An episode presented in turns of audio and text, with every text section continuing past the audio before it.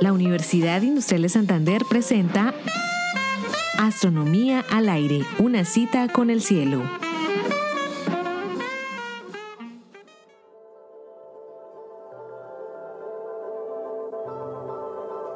En 1905, la relatividad nos enseñó que un objeto por mucho que se acelere, jamás podrá alcanzar la velocidad de la luz. Por ejemplo, en el más poderoso de los aceleradores construidos hasta ahora, el LHC, los protones se pueden llevar al 99,999999% de la velocidad de la luz. Nunca será alcanzada. La velocidad de la luz es una barrera infranqueable, es un límite fundamental que impone la naturaleza. La pregunta es, ¿establece ese límite un obstáculo a las regiones del universo a las que un humano puede viajar? Ahora presentamos a los rincones del universo. La luz se demora unos 30.000 años en recorrer la distancia entre el centro de nuestra galaxia y nosotros. Andrómeda, nuestra galaxia vecina, está a 2 millones y medio de años luz. Nunca podremos visitarlos. Estaremos restringidos al patio trasero del sistema solar. A primera vista, pareciera que es imposible recorrer esas descomunales distancias en el lapso de, digamos, unos 25 años. Pero la realidad es siempre más sutil de lo que imaginamos. Como una consecuencia inescapable de que la velocidad de la luz es una constante universal, el tiempo fluye más lento para sistemas que vemos moverse rápidamente.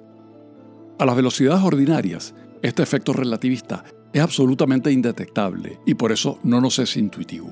Pero a altas velocidades ha sido corroborado innumerables veces.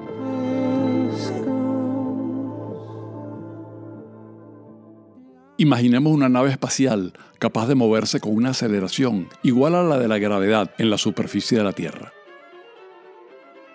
Al cabo de un año estar viajando, la velocidad de la nave es cercana al 75% de la velocidad de la luz y los efectos relativistas son notables. En la Tierra ha pasado un año, pero el astronauta no ha envejecido tanto, apenas 11 meses. La nave se ha alejado de la Tierra algo menos de la mitad de un año luz la velocidad de la nave será cada vez mayor, de modo que cada año que transcurra para el astronauta serán muchos años en la Tierra. Cuando el viajero tenga de acuerdo con su reloj cinco años de haber iniciado su viaje, habrán transcurrido en nuestro planeta 74 años. La nave irá a una velocidad del 99,99% de la velocidad de la luz y estará a una distancia de 73 años luz. Cuando hayan pasado 10 años más, de acuerdo con el reloj del astronauta, y cumpla 15 años viajando, en la Tierra habrán transcurrido más de 1.600.000 años. La velocidad de la nave diferirá de la velocidad de la luz en apenas una billonésima por ciento y la distancia recorrida es más de 1.600.000 años luz. Cada ocho meses duplicará la distancia recorrida hasta ese momento. A ese paso puede recorrer, tras 25 años, prácticamente todo el universo observable. Luce ciencia ficción, ¿verdad? Pero es la consecuencia inexorable de una de las teorías de la física mejor comprobadas experimentalmente. Ciertamente, la tecnología actual no permite construir una nave capaz de mantener una aceleración constante por lapsos prolongados, mucho menos durante varios años. Pero en principio no es imposible, y los cálculos son confiables.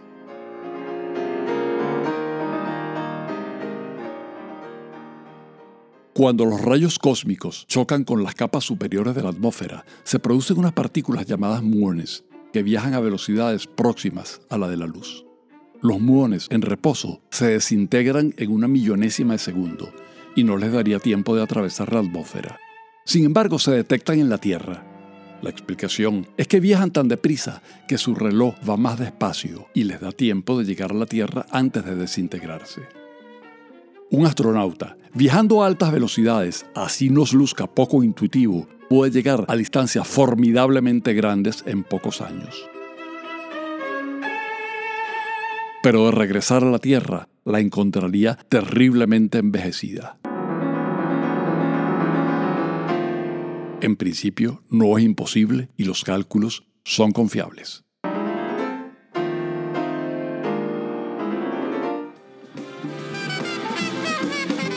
Realización Astronomía al aire. Narración edición Héctor Rago. Grabación Jairo Campillo, equipo Radio Televis Comunicaciones. Twitter arroba astro al aire.